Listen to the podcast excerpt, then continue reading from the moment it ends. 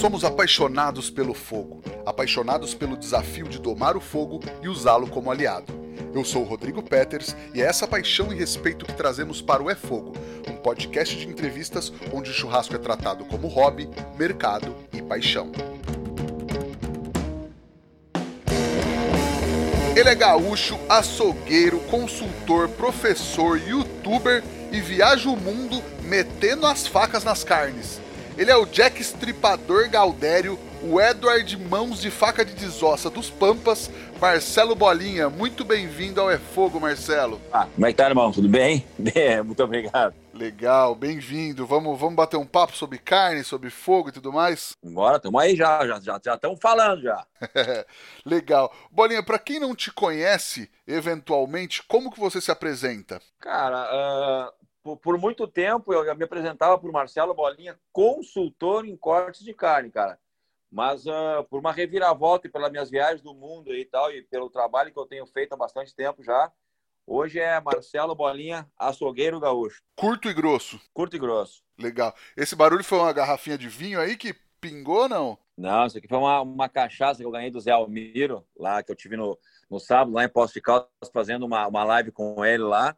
E daí ele me deu uma garrafa de cachaça das mais 10. Agora eu vou dar, vou tomar um traguinho aqui para fazer esse podcast contigo aí. Justo, para ir aquecendo também, né? É, não tá tão frio aqui no sul hoje, mas tá bom, dá para dar uma aquecidinha com essa cachaçinha aqui. Legal. O Bolinha, e qual que é a tua relação com o mundo das carnes? Como que começou essa história? É verdade que você começou lá pelos 11 anos de idade, mais ou menos? 11 anos de idade eu já mexia com canivete, as facas e ficava brincando nas coisas do meu pai lá e tomava e a, a, o xingão dele, as mijadas dele. Não mexe aí, não mexe aqui. Até o dia que eu me cortei, né? Me cortei bem jovem já. E daí uh, foi amor à primeira vista nas facas, né? Então, uh, sou, sou um aficionado por facas, uh, machado, cutelo. E, mas eu entrei no mundo da carne mesmo, mesmo, foi com 15 anos. Aí entrei para não sair nunca mais. Virou cachaça da minha vida. E como é que foi esse começo? Cara, o, o, o, meu pai sempre teve sonho em ter uma casa de carnes, né?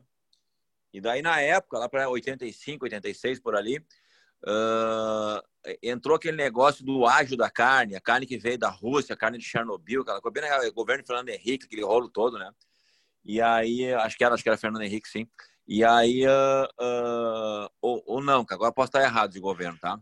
É, não, acho que o Fernando Henrique era anos 90, né? Mas a gente corta esse é, pedaço, foi... fica tranquilo. Eu acho que eu acho que foi de... ah, você cortar, não tem problema. Eu acho que foi depois, acho que foi, ah, não tem problema. Não estamos claro. falando mal nem bem, estamos comentando. Ah, não, né? sim. Uh, e aí eu acho que foi, foi, houve uma importação da carne, porque naquela época realmente o Brasil estava mal de carne, cara, entendeu? E mudou. Só para ter noção, naquela época que a gente entrou na açougue, cara, não tinha carne de porco para comprar, tinha que comprar só retalho congelado, velho. E nós começamos até a comprar uns porcos da volta, os caras criavam lá, porque não tinha carne de porco, entendeu? E era proibido fazer linguiça nos açougues. Ah, era um rolo da porra trabalhar com carne. E aí, só que era cachaça. Meu pai trabalhava com carne há bastante tempo, né? E ele tinha um sonho em comprar um açougue. E aí aquele açougue lá veio assim, ele se abraçou e comprou. Só que foi na pior época de todas, né, cara? Ele comprou aquele açougue na pior época. Aí, você me ajuda aqui, me ajuda ali. Fui indo, fui indo, fui indo, quando eu vi era o principal açougueiro da empresa, né, cara? E aí não saí nunca mais. E isso você tinha 15 anos no começo? É, entrei com 15 anos. Legal. E você teve. É, você morou em fazenda, teve uma experiência mais rural assim ou não? Não, cara, eu nunca morei em fazenda. A experiência rural que eu tive foi sempre nas minhas férias, né? Aqui eu tô a 130 quilômetros de Gramado, então nós tínhamos um... Meu pai, o compadre dele lá em Gramado, ele tinha abatedouro de porco, né? Aquele na marretada ainda, né? Aí batia os porcos, fazia linguiça, fazia murcilha, fazia torresmo, então aquela coisa bem artesanal que eu, que eu não consigo até hoje esquecer o cheiro daqueles produtos, que o meu olfato, eu sou muito bom de olfato, né? E aí, quando eu vou nos lugares, cara, bah, eu, eu, eu compro. Existem alguns produtos que eu compro pelo cheiro, tá? Por exemplo, bacon, uh, murcilha, salame, linguiça defumada, isso aí, cara. Quando eu passo numa revenda assim, que eu, meu nariz sente aquele cheiro assim, eu na hora viro o rosto, é aquela que eu quero comprar, entendeu? E, e, porque eu passei por isso, né? Isso em Gramado. E aí meu pai, ele é, ele é da região de Pelotas ali, né? Região que na época era muito forte em porco, boi, ovelha, sempre foi forte nisso, né? E daí nós sempre ia para as férias lá. E aí, meu pai sempre foi da, de, de, de muita amizade com o pessoal da, da, dessa área de frigoríficos, né? Aí visitava meu avô. Aí, aí, aí começavam as histórias do meu avô, né? Que era assador, assava carne pra caramba, entendeu? E aí, junto com meu pai e tal, a gente foi, foi indo, né? Foi indo, né? E aí eu aprendia muita coisa nessa época, mas não com aquela intenção de aprender, e sim de olhar e, e, saber fazer, né? Sim, já tem uma história de família, então, com a carne. Tem, tem. Meu pai é. Meu pai é um grande entendedor de. de... Meu pai, na realidade, cara, ele não, é, ele não é açougueiro, tá? Mas ele entende, ele sabe como mandar cortar. Ele sabe olhar para um boi, ver quantos quilos dá aquela carcaça, ele sabe o que, que é bom, o que, que é ruim, né? Uh, mas nunca ele foi muito de meter a mão. Ele metia a mão no churrasco. O churrasco ele era foda, até hoje ele é, né? Só que hoje ele é, é sem vergonha, quer que a gente asse para ele, não quer mais assar, né? Tá, tá, tá, tá com 70 e poucos, né? Tá um guri ainda, mas não quer assar, quer que a gente asse para ele, né? tá, tá certo, né? Tá esperto, tá né? certo. E o meu avô era aquele que ajudava a matar os bichos também, né? E, e fazia os churrascos de igreja, festas de família e tal. Ele que fazia o churrasco, matava os animais, tudo, tirava a cor, tirava tudo e, e fazia o assado daquele para que se fazia o churrasco do pescoço ao garrão, né? Não tinha picanha, alcatra, maminha, fraldinha, vazio contra filé, era todo boi e tudo ia pro churrasco, não tinha rego, né, cara? Mas aí não, não, não partia os cortes, fazia meio boi inteiro ou boi inteiro, era mais comum? Não, não, não. Eles faziam, eles passavam a faca, eles passavam a faca e faziam espetos, né? Alguma coisa para fogo de chão, mas bastante churrasqueira também, né? E, mas não, não, não fazia parte de boi inteiro, fazia de churrasqueira mesmo. Churrasqueira de campo, assim, né? Grelhas no chão e fogo de chão e churrasqueiras de tijolo mesmo, ou de ferro, coisa assim, né? Que é bem campeira, né? Legal. E aí, você estava metido, metido nesse meio aí desde jovem, então? É, sempre ficava olhando, ficava urubuzando, incomodando na volta, né? E aqueles papos, né? Sai, guri, sai daqui, sai daqui, não incomoda, né?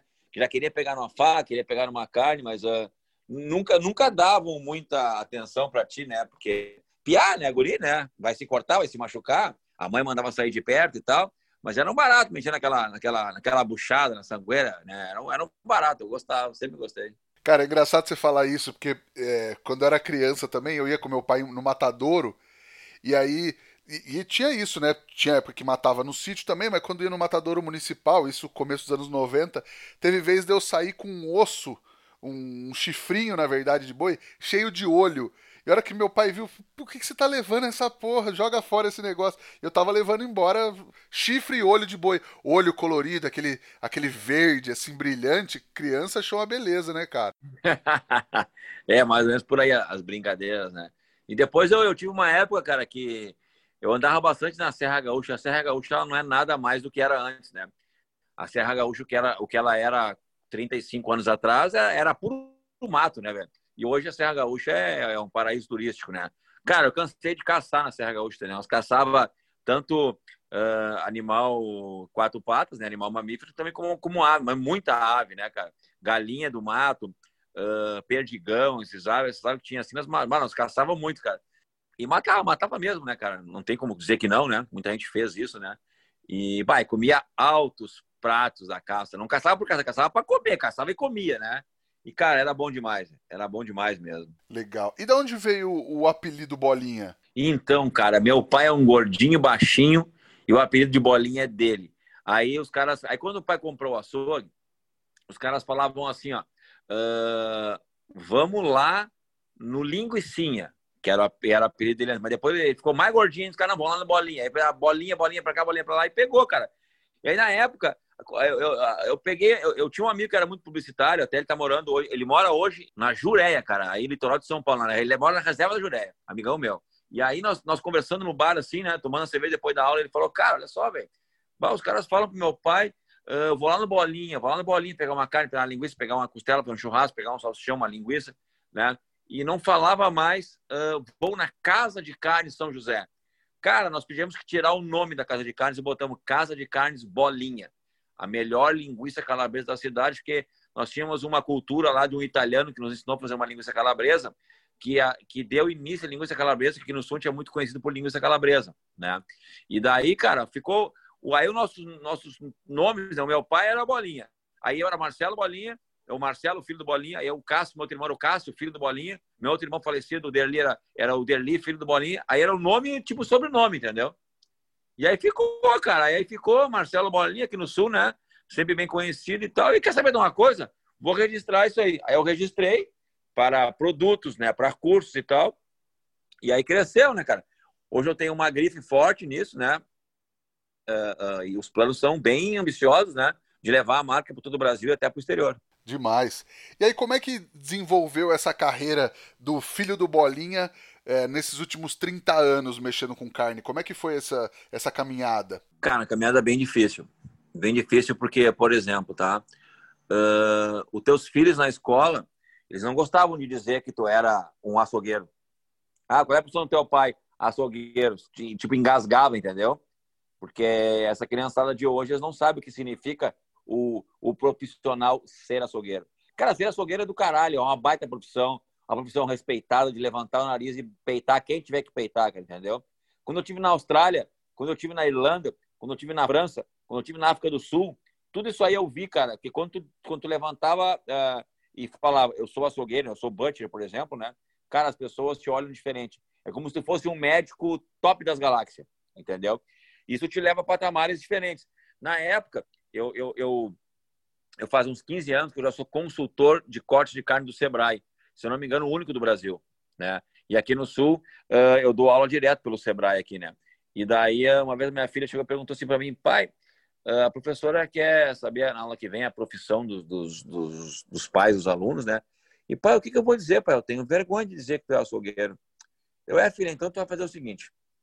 Então tu pega e vai dizer assim na aula para a tua professora e para os teus amigos. Tu levanta, levanta e fala: "Meu pai é um empresário na área da proteína animal, além de ser consultor do Sebrae." Ponto. Ela, bah, pai, que legal. Eu, é, filha, esse é o teu pai, só que em outras palavras. Eu sou um açougueiro e ensino cortes de carne pelo Sebrae. Mas daí tu muda, tu muda a conotação, entendeu? Aí a filha, ah, pai, que legal, né?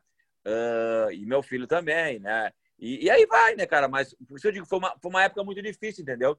O açougueiro nunca foi visto, ainda não é visto como uma profissão boa no Brasil, né, cara? Que infelizmente é, é uma pena, uma lástima, porque é uma baita profissão, cara, e a pessoa hoje, só para te dar um exemplo hoje, tá? Uh, o mercado necessita hoje de muito profissional em carne. E o profissional capacitado, que ele tem horário, que ele tem respeito à profissão, que ele chega na profissão barbeado, que ele não bebe, né? Porque nós temos um, nós temos um, um, um, um histórico que o açougueiro é um cara que está sempre bebendo, está sempre né, meio sujo, meio coisa assim. Cara, o cara que faz o seu dever de casa e, e leva a profissão a sério. Cara, um bom gerente de um açougue hoje, cara, ele não ganha pouco. Principalmente um gerente de uma rede de casa de carnes ou uma rede de supermercados, que o pessoal precisa de um bom gerente. É óbvio, tem mercados que só querem saber de auxiliar para pagar pouco. Mas esse mercado não adianta, ele não leva, ele não leva a carne a sério no mercado, que é um grande erro também, porque a carne é um, é, é um produto que leva, talvez seja a maior fatia de volume de negócios do negócio mercado, supermercado. Mas onde tu tem um, um, um gerente, um cara que entenda muito de carne, ele faz a empresa ter lucro na carne e faz a empresa vender mais, ou seja, muito mais, porque a carne puxa a cerveja, puxa o tempero verde, puxa puxa o tomate, puxa a cebola, puxa o espeto, puxa o carvão, puxa uma porrada de coisa, entendeu? A carne, se um supermercado tiver carne boa pra caramba, cara, o mercado ele vai de vento em pouco porque ele tem a carne boa, o cara vai lá para comprar um monte de coisa e já leva a carne. Mas ele pensa na carne primeiro, depois as outras coisas. Então, se o cara hoje é um profissional bom, que chega no horário, cumpre o seu horário, né? Trabalha bem, estuda para ser um gerente e tem um currículo legal e faz um curso legal e sabe cortar carne e sabe uh, uh, uh, mandar, não seria mandar, seria, como é que eu vou te falar, fugiu a palavra agora, que seria comandar os seus colegas de trabalho, cara, esse cara ele ganha hoje um belíssimo salário, entende? Legal, e legal você falar isso da profissão, que cara, é, o Brasil é difícil, né? Se a gente não valoriza o professor, que é o professor, é, tem tantas outras profissões que são muito desvalorizadas, né? É bem por aí. Eu, uh, eu hoje, né, na realidade, eu já dei para consultoria para mais de 100 lojas uh, no Brasil inteiro, até no exterior. E fora uh, apresentações, eu posso dizer que eu já me apresentei para mais de 100 mil pessoas, porque na Expo Inter são 12 anos de Expo Inter, e aqui eu, eu colocava eu colocava cada Expo Inter mais de 12 mil pessoas, não simultaneamente, mas em vários intervalos de tempo, né? Que eu cheguei a me apresentar até cinco vezes por dia, oito horas de palestras por dia. Então, uh, uh, aí eu fiz um nome bem, bem legal sobre isso, né? Então, assim, ó, uh, realmente, cara, a profissão ela está em evidência e ainda empresários, é uma pena que ainda empresários né, do setor carne, do setor mercadista, ainda querem tratar o, o funcionário açougueiro como tipo um açougueiro antigo, né? Que foi o que tu, que tu colocou agora. Porque assim, ó, uh, isso, isso não, não, não dá para aceitar mais, entendeu? Eu, por exemplo, uh, ano passado, que foi um dos meus maiores faturamentos da, da minha consultoria, de cursos que eu dou, palestra, apresentação, uh, workshops, coisa assim, que eu criei muita gente que está fazendo workshop no Brasil hoje. Na realidade, eu acho que quem começou essa história aí fui eu, porque eu já faço workshops há oito anos e nós costumamos dizer uma coisa, né, que se há uma onda hoje de, de corte de carne de churrasco, eu fui um dos que também ajudaram a, a crescer essa onda, né, a fazer essa onda, né, e não só estou surfando essa onda, porque eu já estou bastante tempo no mercado, eu tenho só de Sebrae 13 anos e praticamente 15 anos de curso e 12 anos de vitrine da carne, então foi bem antes de estourar isso, né. E daí eh, esse, esse tipo de empresário, ano passado, dois empresários, um do Mato Grosso, um de Santa Catarina, quiseram botar preço no meu serviço. Não, eu te pago tanto. Eu, cara, olha só, velho, uh, tu não sabe o que a gente tá falando, cara, porque as coisas não funcionam assim. Uh, eu te dei um preço do meu serviço e tu não vai botar preço no meu serviço e me fazer uma proposta. Cara, o preço do serviço é esse. Não tem contraproposta, entendeu? Porque às vezes os caras fazem coisas incabíveis porque, tipo assim, ó, tu é um açougueiro, entendeu?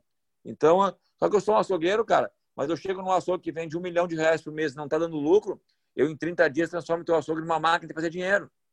Então, tem que ter um pouquinho de respeito com isso, né, cara? E aí, às vezes, o empresário não, não, não vê isso, né? Não são todos, é uma, é, é uma, é uma, é uma parcela muito pequena, mas uh, aí não rola, né, cara? Não rola porque existe um, um comprometimento, um, um certo respeito, né, cara? E, a, e eu aprendi uma coisa muito séria com meus pais, que foi o respeito, né? eu, eu, eu aprendi o respeito aquele na, na chinelada, no Havaianas número 40, na, né, tomando chinelada e, e realmente apanhei mesmo. E vou te falar que eu tenho muito orgulho de dizer que eu apanhei dos meus pais quando eu era pequeno, porque eu fazia coisas erradas. Então eu fui muito bem educado. E, cara, não falta de educação comigo que assim, ó, né, tô fora, entendeu? Então eu acho principalmente uma grande falta de educação de certos empresários que não que querem botar preço no teu serviço que eu vou levar o que nenhum consultor de negócios sabe, que é do balcão do açougue para dentro. Entendeu? Vender, fazer volume de vendas é uma coisa, eu quero ver fazer dar lucro. Pega um consultor empresarial, entra num açougue e faz dar lucro, quero ver. Não faz, entendeu? Não faz que na carne, tu só vai fazer lucro na carne se tu nasceu na carne. E daí, né? Aí não é bem assim, né, cara? Aí realmente não aceitei esses dois tipos de serviço ano passado, né? Maravilha. Cara, tem uma frase famosa, não sei se você já ouviu por aí, que fala que não existe carne de segunda, existe boi de segunda. essa frase. É. Cara, essa... Uh, assim, ó, essa frase, às vezes o pessoal diz que não fui eu que criei, tá? Mas uh, eu, eu, estava numa fazenda aqui no, no, no, no, A primeira palestra que eu fiz, cara, aqui no interior, no Passo Fundo, né? Eu dei uma. Foi onde eu comecei, né? Uns 15 anos atrás, eu dei uma palestra, que eu fui convidado, eu saí do meu açougue e tal, fui lá e dei uma palestra em Passo Fundo. E aí, acho que devia ter umas 350 pessoas no salão. Cheguei até a tomar meio que um susto, sempre fiquei meio assim, uh, super, como é que é, vou te dizer, uh, tímido, né? Mas quando eu cheguei na frente, comecei, aí comecei a falar de carne, aí o mundo, aí o mundo gira, né? Que é o que eu sei fazer. Aí falei de carne, falei de carne. E aí depois de uma palestra, um, um proprietário de uma fazenda me chamou num canto, um senhor, um velhinho de muleta e tal. Assim, uh, bolinha, eu não consigo entender. Eu produzo, produzo, eu dou o melhor pasto, eu dou as melhores vacinas, eu tenho o melhor peão para cuidar do gado, eu tenho as melhores madeiras para cercar o gado, eu dou tudo de melhor para meus animais, tudo. Eu não consigo entender por que, que quando meu boi chega no açougue, e é só no Brasil que eu vejo isso, que eu já viajei em vários lugares do mundo, eu chego no frigorífico, eu vendo meu boi, e o frigorífico me diz assim para mim, ó, uh, o seu gado deu tantos por cento de rendimento, a gente divide dianteiro e traseiro, o seu gado tem tantos por cento de carne de segunda e tantos por cento de carne de primeira. Eu não consigo entender por que o meu gado tem carne de segunda se eu tenho boi de primeira. E eu pego o pescoço desse boi que eu vendo, ele é macio no churrasco, ele é macio na carne de panela. Eu pego o músculo desse animal que eu vendo, eu faço churrasco e faço bife frito de músculo em casa e a carne é macia. Eu não consigo entender por que, que o meu boi tem carne de segunda. Eu olhei para ele assim, eu, eu sei exatamente o que o senhor está falando, porque uh, não é sempre, mas quando a gente recebe esse boi lá no açougue, é uma festa, porque a gente, a gente corta de um jeito diferente, a gente sabe trabalhar diferente, a gente transforma quase tudo em carne para churrasco, porque essa carne desse boi é tão boa que a gente faz isso. Eu realmente também não sei. E aí nasceu essa frase. Aí na próxima, aí na próxima semana eu fiz uma outra palestra e falei: em boi de primeira não tem carne de segunda. Né? Aí nasceu assim essa frase. E aí, essa frase sempre foi verdade? Ou a partir de um momento que passou-se a manejar melhor o gado, ela passou a ser verdadeira? Teve algum momento que, que o boi realmente tinha carne de diferentes qualidades ou sempre foi verdade? Não, não, não. Ele, na realidade, alguns pecuaristas que faziam a pecuária fora da curva, que eram, por exemplo, pessoas sonhadoras, pessoas futuristas, tá? Porque não, não deve ser da tua época, mas a época do meu pai, por exemplo, né? O pecuarista, o pecuarista chegava na esquina, assim, no bulicho, né? Que era o boteco, né? Para tomar uma cachaça, tomar uma cerveja e falar com os outros pecuaristas, ele levantava o braço, botava a mão no bolso da bombacha, aquela bombacha bem lá, que falava: Eu tenho na minha propriedade 30 boi de 8 anos. Entendeu? Eles, ele, o, o pecuarista se vanglorificava, se vangloriava porque, ter, porque ele tinha animais velhos no campo. Esses animais velhos engordavam no verão, que tinha pasto, e emagreciam no inverno. Engordavam no verão, emagreciam no inverno. Aí, quando chegava com oito anos, ele tinha 700, 800 ou mil quilos, né? Ele era um boi bem grande, bem gordo, mas com a pecuária hoje, 800 quilos, meu amigo, de um boi de 8 anos, isso aí tu faz, tu faz dobrar o peso hoje em vários animais, fazendo uma pecuária eficiente, né? Então, isso para te ver como mudou, como de 30 anos para cá, cara, mudou demais a pecuária, entende? E aí, isso se um cara falar isso no boliche da esquina hoje, os caras vão rir da cara dele, porque ninguém faz mais isso, né? Isso não é a pecuária correta. A pecuária correta é é fazer o animal mandar para o frigorífico e produzir outro. Assim vai, né? Assim vai. Então, então isso realmente, imagina um animal de 8 anos que emagrece, engorda, emagrece, engorda, emagrece, engorda, que era a pecuária antes, era difícil ter uma carne de boa qualidade há 30 anos atrás. Por isso que já naquela época nós tínhamos a grande polêmica da picanha, porque a gente sabia que a picanha grande era dura. Hoje a picanha grande ela não é dura, cara, porque os animais têm marmoreio que ajuda a maciar, tem um volume de gordura que, é que ajuda a maciar, fora a precocidade, entendeu? Tem propriedades aqui no Rio Grande do Sul, hoje tem um sistema norte-americano, por exemplo, que em Federico Westphalen, que usa, que usa um, um, um modelo norte-americano de produção de boi, que os animais estão indo para o abate, cara, de 9 a 11 meses. Tu acha que esses animais vão dar carne dura? Jamais. Tu acha que a picanha vai dar um quilo? Não tem como, ela vai dar um quilo e quinhentos, um quilo e setecentos.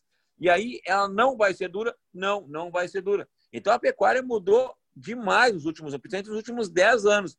E vou te dizer mais, como o Brasil uh, ele existe muito mais um volume de zebuínos que britânicos, né? O que, que vai acontecer? O zebuíno ele tem uma, uma fatia muito grande no mercado brasileiro, mas não para conquistar, porque ele já conquistou, porque só ele consegue viver em certos locais, que ele é um animal muito rústico. Agora, ele tem para botar marmoreio, ele tem para botar gordura, ele tem para diminuir o tamanho e ficar mais baixinho, ele tem uh, uh, uh, que botar mais precocidade. Em vários locais brasileiros já temos Nelore, uh, Tabapuã, uh, Cindy e várias outras marcas, várias outras raças que não vêm à cabeça, mas dentro dos zebuínos, que estão sendo trabalhadas para ter muita precocidade, principalmente em fêmeas, porque as fêmeas ficam pronto mais cedo e aí vão para o frigorífico e dão mais maciez no caso que os machos.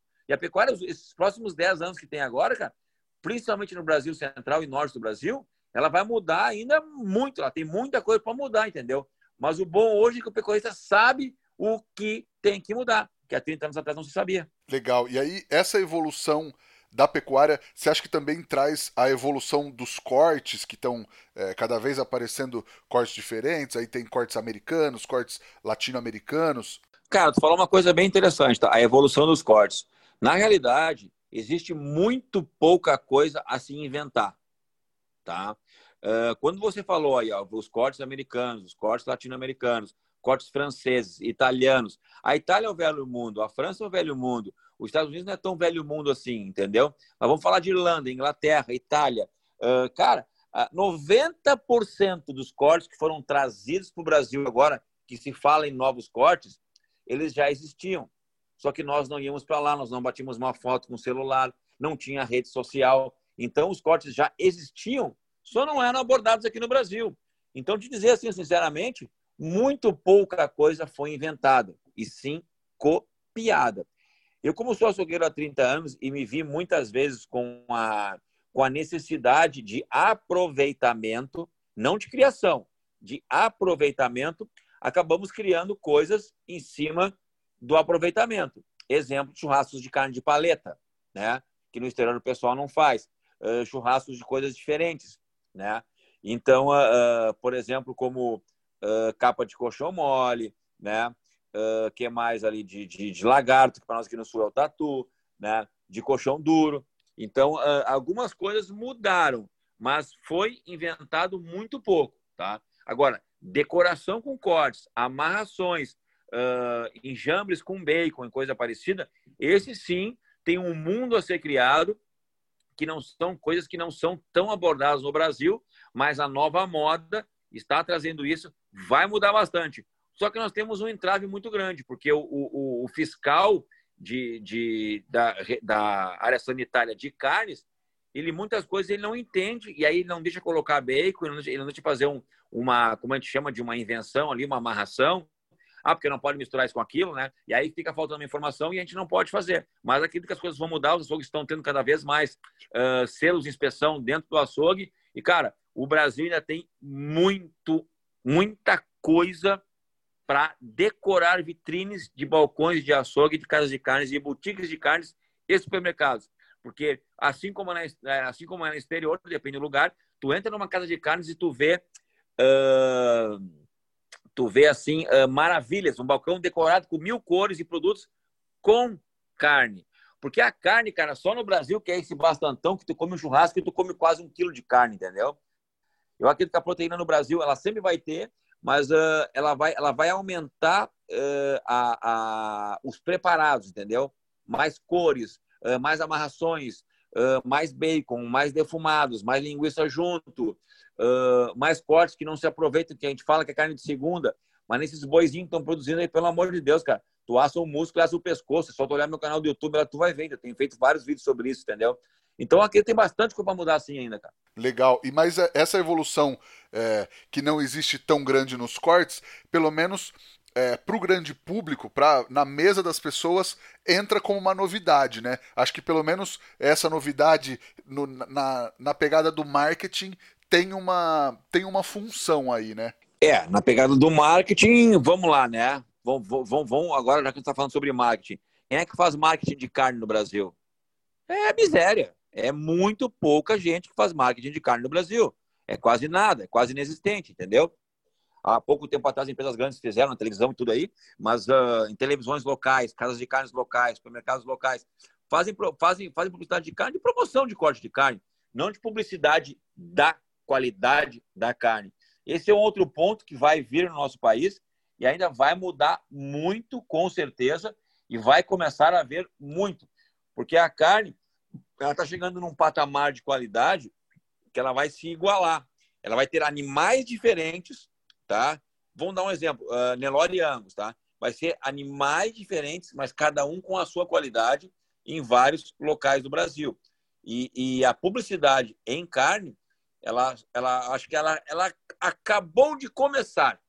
Ela tem muito, muito ainda para vir, né? Porque uh, uh, nós temos agora uma rastreabilidade de propriedade. Por exemplo, o pecuarista quer mostrar o seu produtão, tem a, a, a publicidade desde a fazenda até a gôndola lá do autosserviço ou de um açougue que está a carne. Então, assim, tem muito, muito ainda de a, a publicidade da carne. Nós temos que crescer muito, demais nisso ainda. Sim, mas aí quando o cara chega no açougue e antes ele pediu um contrafilé, aí hoje ele vai fazer um bife de tira, aí ele vai fazer um ancho, ele vai fazer um não sei o quê, no imaginário do churrasco ali, dá uma elevada também, né?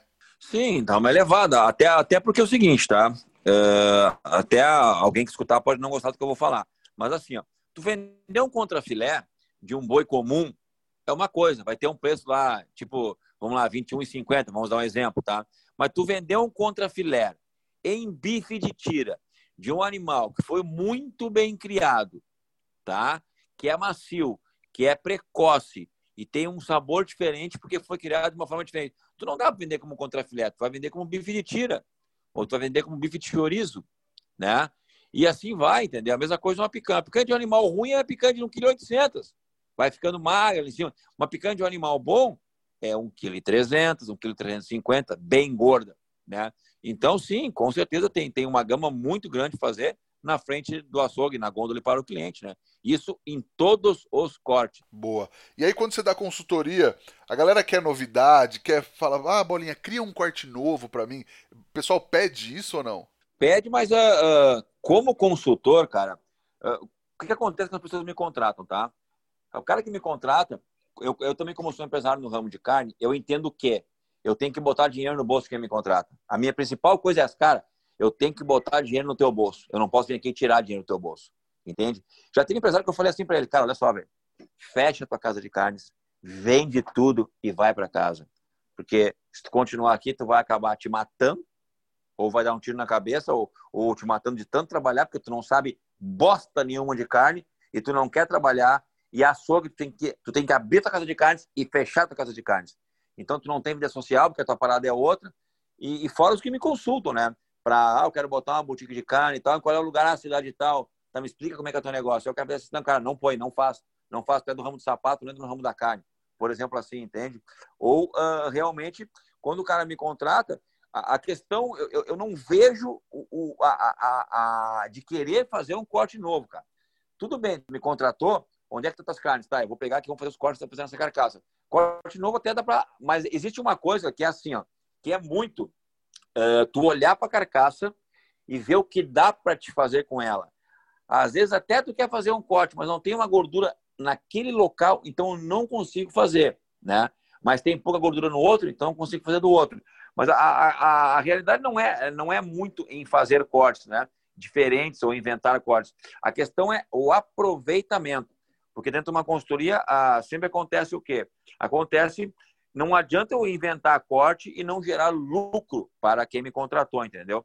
Eu tenho que gerar, ah, inventar corte, é invento, né? mas depende do local, depende do aproveitamento dele. Se ele é um cara que na casa de carne que produz linguiça, opa, tem aproveitamento maior. Se é uma casa de carne tem, que, tem, que ele faz churrasco, aproveitamento melhor ainda. Então a gente começa a criar. E criar dentro de uma adaptação que naquele lugar, naquele local, as pessoas aceitam aquilo. Não adianta eu fazer um corte tá, tá, tá, que a pessoa não aceita aquilo. Por exemplo, periferia, querer fazer prime rib, querer fazer tibone, querer fazer carré francês de cordeiro, querer fazer tomahawk. Cara, o consumidor não tem grana para pagar isso. Então, a melhor coisa num lugar de periferia é vender volume de carne a um preço bom. Ou seja, tu compra o boi, tu compra o boi, portanto, e faz um, um, um cálculo de, de, de, todo o boi, onde dá lucro todo o boi. Então, tu vai vender a picanha mais barato, tu vai vender o colchão mole mais barato, mas tu vai compensar no colchão duro, tu vai ver, entende? Tu faz um, um, cálculo de. Esqueci a palavra agora, mas tem que dar lucro no final. Então, às vezes, um corte nobre não cabe em tal lo local, por isso também tem que estudar o local para fazer cortes melhores ou cortes nobres, que às vezes o local não suporta fazer isso, entende? Legal, boa.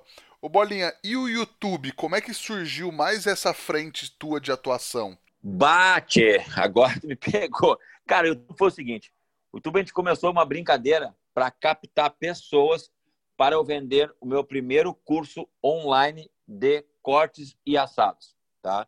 Que foi a gente fez uma interativa e o curso de cortes e assados se chama Costela e Costelas. Eu fiz um curso de 14 cortes de carnes, onde eu, de costela, onde eu ensino a tirar o corte e uma forma diferente de fazer. Então, cada corte tem a sua forma de fazer. São 14 tipos de costela em 12 aulas, tá? E nisso, cara, a gente fez YouTube para captar pessoas, para ter um volume maior de gente, de tráfego, para lançar o curso no YouTube, para vender cursos, tá? Desse que eu fiz de costela e costelas. E aí, cara, a brincadeira começou a ficar séria. Quando vídeo tinha 10 mil, 20 mil, 30 mil, 100 mil, 200 mil. E eu, pô, que porra é essa, né? Bom, daí eu comecei, peguei minha equipe e comecei a ser mais profissional uh, dentro do YouTube, entendeu? E hoje eu continuo com uma equipe, uma equipe maior. Mudei a equipe, uma equipe maior. Eu, eu invisto bastante em YouTube, tá? E a meta é ser o pica das galáxias em YouTube do Brasil com carne, entendeu?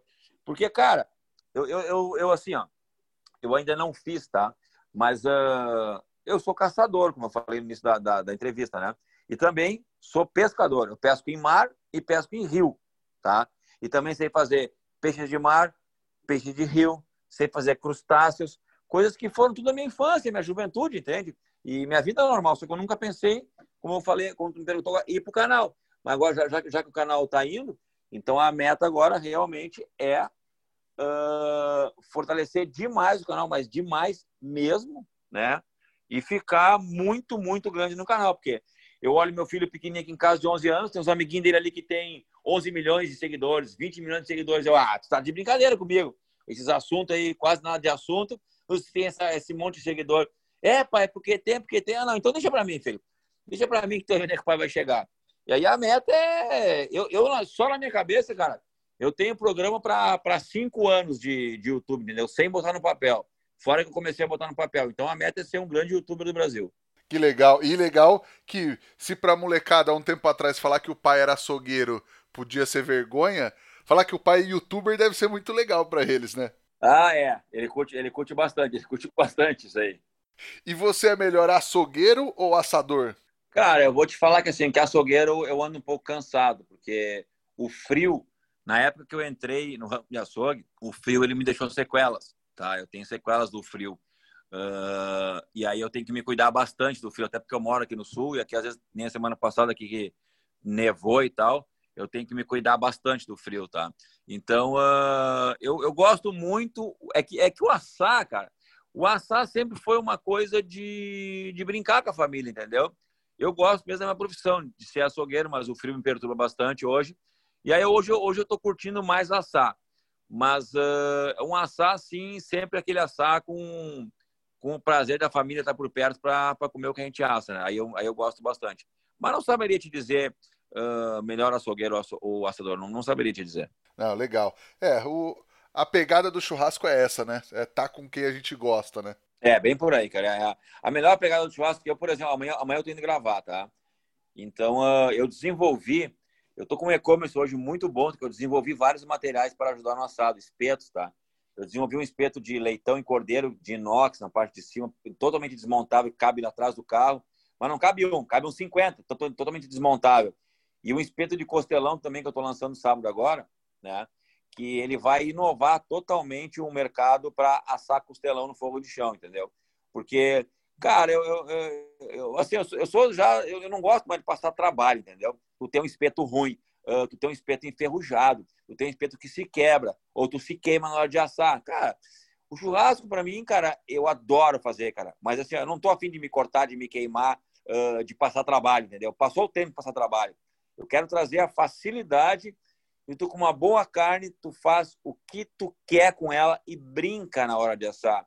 Porque, pô, o, o assar, ele é tão divertido, ele é tão prazeroso, e aí tu tá tendo, passando trabalho, cara, dá, não é mais comigo. Então eu tô, eu tô lançando vários uh, itens para ajudar tanto no açougue como no, como no assado. Justo. Bolinha, e aí no mundo das carnes, do churrasco, a galera tá muito acostumada com competição, principalmente de defumação. Como é que é a competição de açougueiro que você já participou por aí no exterior? É, é só corte? Como é que funciona mesmo a competição?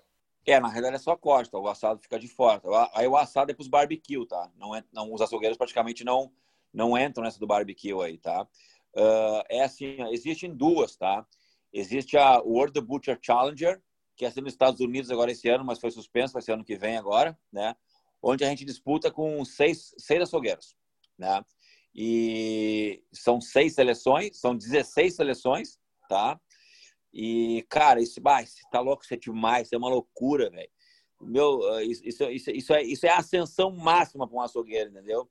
Eu tive a sorte de participar, o pessoal me convidou para fazer parte do time de São Paulo lá, e eu fiz. E agora a gente está tá com um time mais forte ainda, porque a gente está muito afim de trazer o Caneco, tá?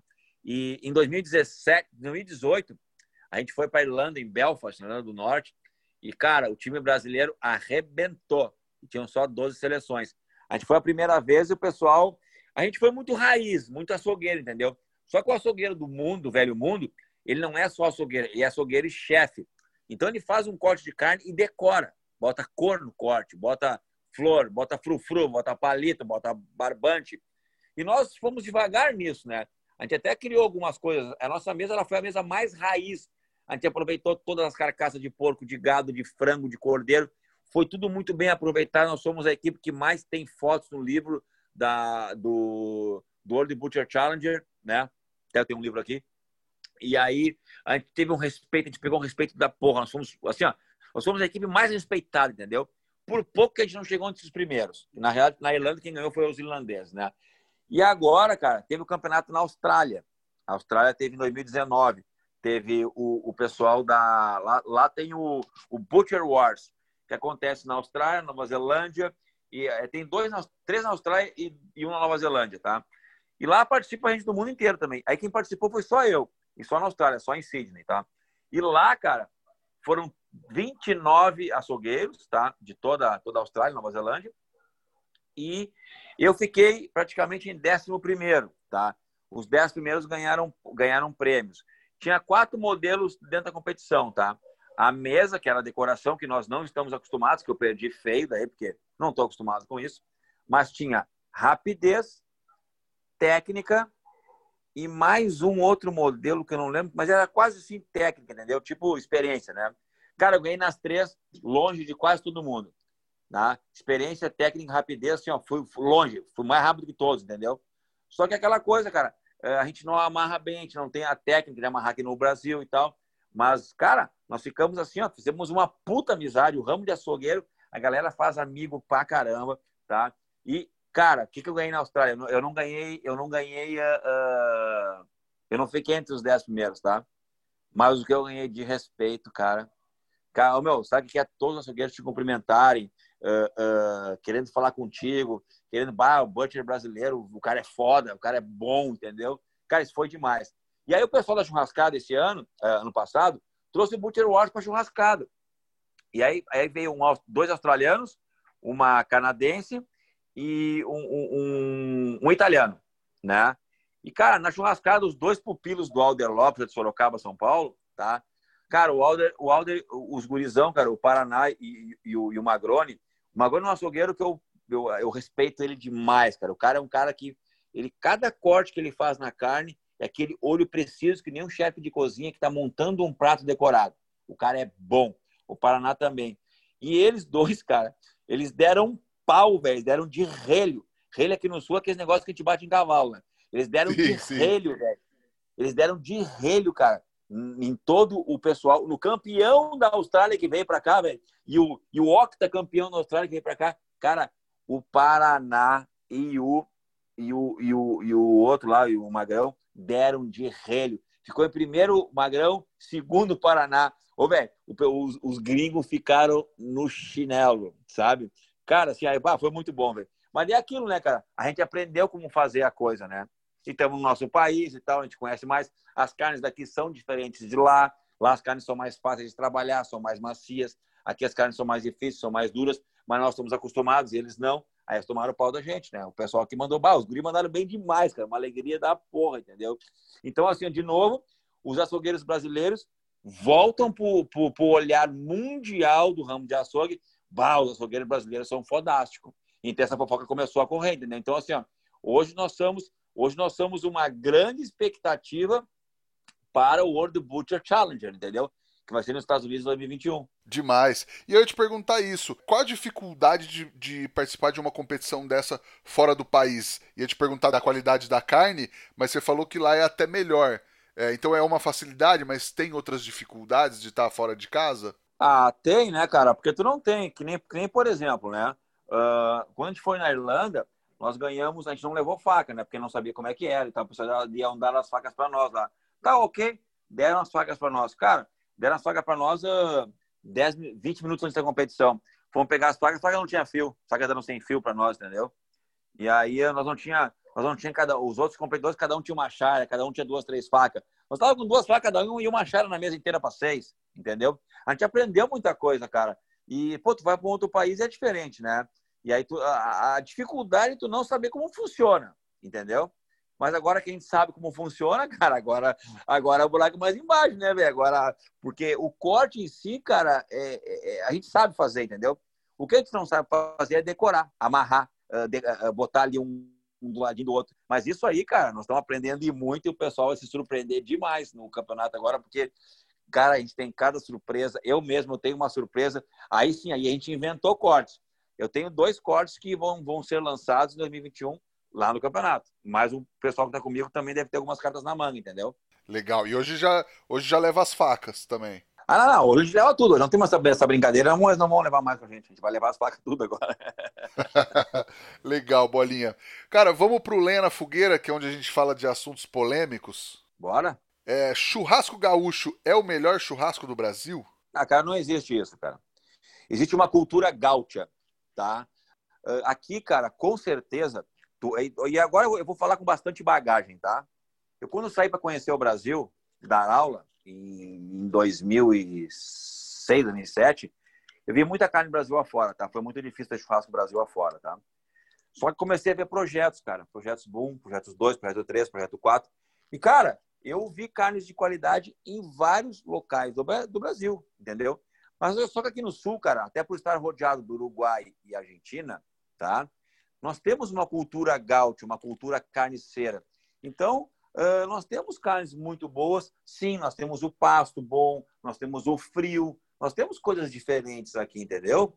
Mas eu não posso dizer que uma carne aqui do Rio Grande do Sul ela é melhor que lá uma carne de Rondônia, que lá é seis meses de chuva e seis meses de calor da porra. Porque aqui nós temos frio, nós temos o pasto, nós temos o, o boi diferente, tudo bem, cara. Só que a carne também lá, ela tem a sua certa qualidade. É muito difícil de falar de qualidade, entende? E de churrasco, cara, nós temos uma cultura mais churrasqueira, entendeu? Quando, por exemplo, eu vou fazer um churrasco em Rondônia, eu pego uma carne grossa e boto no espeto. Os caras aqui estão tá fazendo bolinha. Não, não, aqui o churrasco é, ele é mais fino, corta um bife mais fino. Pois é, cara, corta um bife mais fino, por isso que ele fica mais seco, por isso que isso, por isso que aquilo eu vou botar a carne mais inteira, por isso a carne fica mais suculenta. Eu acho que existe, cara, é uma, é, é uma ineficiência, ou seja, uma, uma inexperiência das pessoas, talvez, que estão assando em outros lugares do Brasil, tá? Aqui o churrasco é bom, é muito bom, é muito bom. Mas há um bom tempo já, eu acho que São Paulo uh, se adonou um pouco disso, entendeu? Porque hoje, hoje nós temos boas churrascarias aqui no Sul, tá? Mas em São Paulo, cara, eu acho que você come, acho não, hoje eu tenho certeza que você come melhor uma churrascaria em São Paulo do que aqui no Rio Grande. E as carnes, a maioria vem daqui, entendeu? Então é uma coisa muito louca, cara. Tem a tradição, uh, tem o tipo de carne, tem o tipo de assado, entendeu? Então é, uma coisa, é difícil falar, cara. É, é, é uma coisa bem polêmica, mas eu não gostaria de falar dessa forma, entendeu? Eu acho que faz churrascos muito bons, fazem, entendeu? Agora, em outros lugares fazem também, fazem também. Até porque churrasco é paixão nacional, né? Justo. Não, a nossa polêmica é, é brincadeira só, não é para não é para provocar ninguém, não. Mas essa resposta. Ah, não, mas daí tu tá, é, mas, mas é que daí tu tá provocando um gaúcho, entendeu? E o gaúcho, quando fala de churrasco, ele, ele é. Um gaúcho, quando fala de churrasco, ele serra os dentes, entendeu? Porque qual é, qual, é, qual é a pegada aqui? Eu vou fazer um churrasco aqui em casa, por exemplo, tá eu, minha esposa e meu filho, tá? Se o churrasco não sair bom, cara, é esposa de cara brabo e filho de cara brabo. E se tiver a família inteira, então, se tu não fizer um churrasco bom pra família inteira, é meses todo mundo falando daquele churrasco ruim que tu fez. O churrasco aqui talvez seja mais, levado mais a sério, então, entendeu? Talvez seja essa a pegada. Perfeito. O Bolinha, vamos para nossa pergunta de um milhão de reais. O que o fogo significa para você? Cara, o fogo significa para mim queimar as mãos, né? Eu desde piar brinco com fogo, né? sem fogo, sem fogo a gente não faz nada, né, cara? E eu, eu, eu costumo sempre dizer no, no, no canal do YouTube lá, que, porra, né, aprendam a dominar o fogo, entende? Cara, eu já fiz fogo com lenha, já fiz fogo com madeira velha, já fiz fogo com carvão, carvão bom, carvão ruim, carvão em pó, já fiz uh, uh, uh, churrasco com a gás no forno do fogão, forno elétrico, aquela churrasqueira de, de, de galinha ali, de, de, de, cachorro, né? Que a gente chama de que é vitrine de cachorro, né? cara, eu já fiz churrasco com tudo, cara. O, o, fogo é tudo, na realidade, né, cara? Mas a principal coisa quando tu me pergunta do fogo é saber dominar o fogo da forma que ele vem para ti. Tanto faz uh, lenha, uh, carvão, uh, fogão, elétrico, né? O cara tem que saber dominar o fogo, cara. Para mim, a resposta para ti é dominar o fogo. Maravilhoso. Bolinha, tem uma, uma receitinha, um truque, uma diquinha para passar para o pessoal que está nos ouvindo agora? O pessoal que está fazendo os comentários no YouTube para mim, eu, eu, cara, eu sempre eu, eu, eu procurava eu mesmo responder todos os comentários do YouTube. Então, hoje eu não consigo mais, tá? Porque é muito comentário, tá? Mas eu todo dia eu respondo no mínimo uns 50 eu respondo por dia, tá? E aí, cara, o que, que as pessoas mais me pedem? Pô, Bolinha, essas carnes que tu faz, né, uh, são carnes muito boas. Qualquer um faria churrasco. Eu, sim, cara, qualquer um faria churrasco. Agora, depende se vai ser bom ou ruim. Né? Mesmo com carne boa, eu já vi gente fazendo churrasco ruim. Uh, a, a, então, a dica, qual é a dica? Cara, com churrasco ruim, com, com carne ruim, tu não faz churrasco bom, cara. Então, quer fazer um churrasco bom? Uh, pensa no momento que tu vai uh, comprar a carne, que vão ser duas dicas que eu vou dar agora, tá? Que tu vai comprar a carne e não compra uma carne mais ou menos duvidosa, entendeu? Compra uma carne boa que tu vai ter um churrasco bom, tá? Não, não tem muita saída para isso, tá? E a segunda dica é o seguinte, cara, dá mesmo que tu vá num lugar que o açougueiro não seja uma pessoa legal, que tu não curtiu o açougueiro e tu acha que ele tá te enganando, coisa parecida, vai para um outro lugar, fala com outro açougueiro, entendeu? mas dá, dá uma confiança para esse profissional. Cara, conversa com ele, fala com ele, fala sobre churrascos, marca, mostra uma foto no telefone, dá um aval para esse cara. Esse cara, ele é um cara que, que ele passa muito trabalho dentro da profissão, cara, machucando os dedos, fazendo peso, dando com diferença de temperatura, uh, cargas horárias grandes, né? Uh, é águas nos pés, uma bota de borracha que é um horror de usar, é uma luva anticorte que é um horror de usar, uh, é a umidade, é, é, é, patrão, é lidar com pessoas. Esse cara é quase um super-homem, cara. Depois ele tem que chegar em casa e cuidar da família, entende? Então, dá um, um, um ar, um voto de confiança, cara, pro açougueiro. Conversa com ele, encomenda, cara. Eu tenho um churrasco de resposta no domingo, encomenda a carne com ele, cara. Eu tenho certeza que esse profissional vai te tratar bem. Se ele não te tratou bem, cara, vai lá, reclama para ele e procura um outro profissional do mesmo lugar ou de um outro lugar. Mas dá um voto de confiança para o açougueiro que ele é um baita cara. Maravilha. E tem alguma coisa para indicar para o pessoal assistir, ler, visitar? Algum livro, série, documentário para quem quiser se aprofundar mais? Tem. O documentário, o documentário seria o Steak Revolution. Sim, cara, o Steak Revolution ele mostra ali. Uh, a, eu não vou falar o final do, do, do, documentário, né? Mas ele mostra exatamente o que uh, uma pessoa quer comer da carne, cara. Porque a carne é que nem vinho, velho. Eu, cara, como eu tô, na, eu tô no, no Rio Grande do Sul, e aqui tem a Serra Gaúcha, e meu pai sempre trouxe vinhos dos amigos deles que produziam de garrafão sem rótulo, tá? Que para mim é um vinho maravilhoso. Eu, pelo menos, sei o vinho que eu quero e gosto de tomar. É o de garrafão do amigo do meu pai que produz lá na Serra Gaúcha, lá em Bento Gonçalves, no interior de Bento Gonçalves, que é o que o produtor de vinho toma na mesa dele, que é o que ele toma, é aquele que eu gosto de tomar. E não um vinho de 500 reais a garrafa. Eu sei o que eu quero tomar. A carne uh, é a mesma coisa, cara. Saber o que tu quer comer. E, e esse filme, e esse documentário Stick Revolution mostra isso. Perfeito.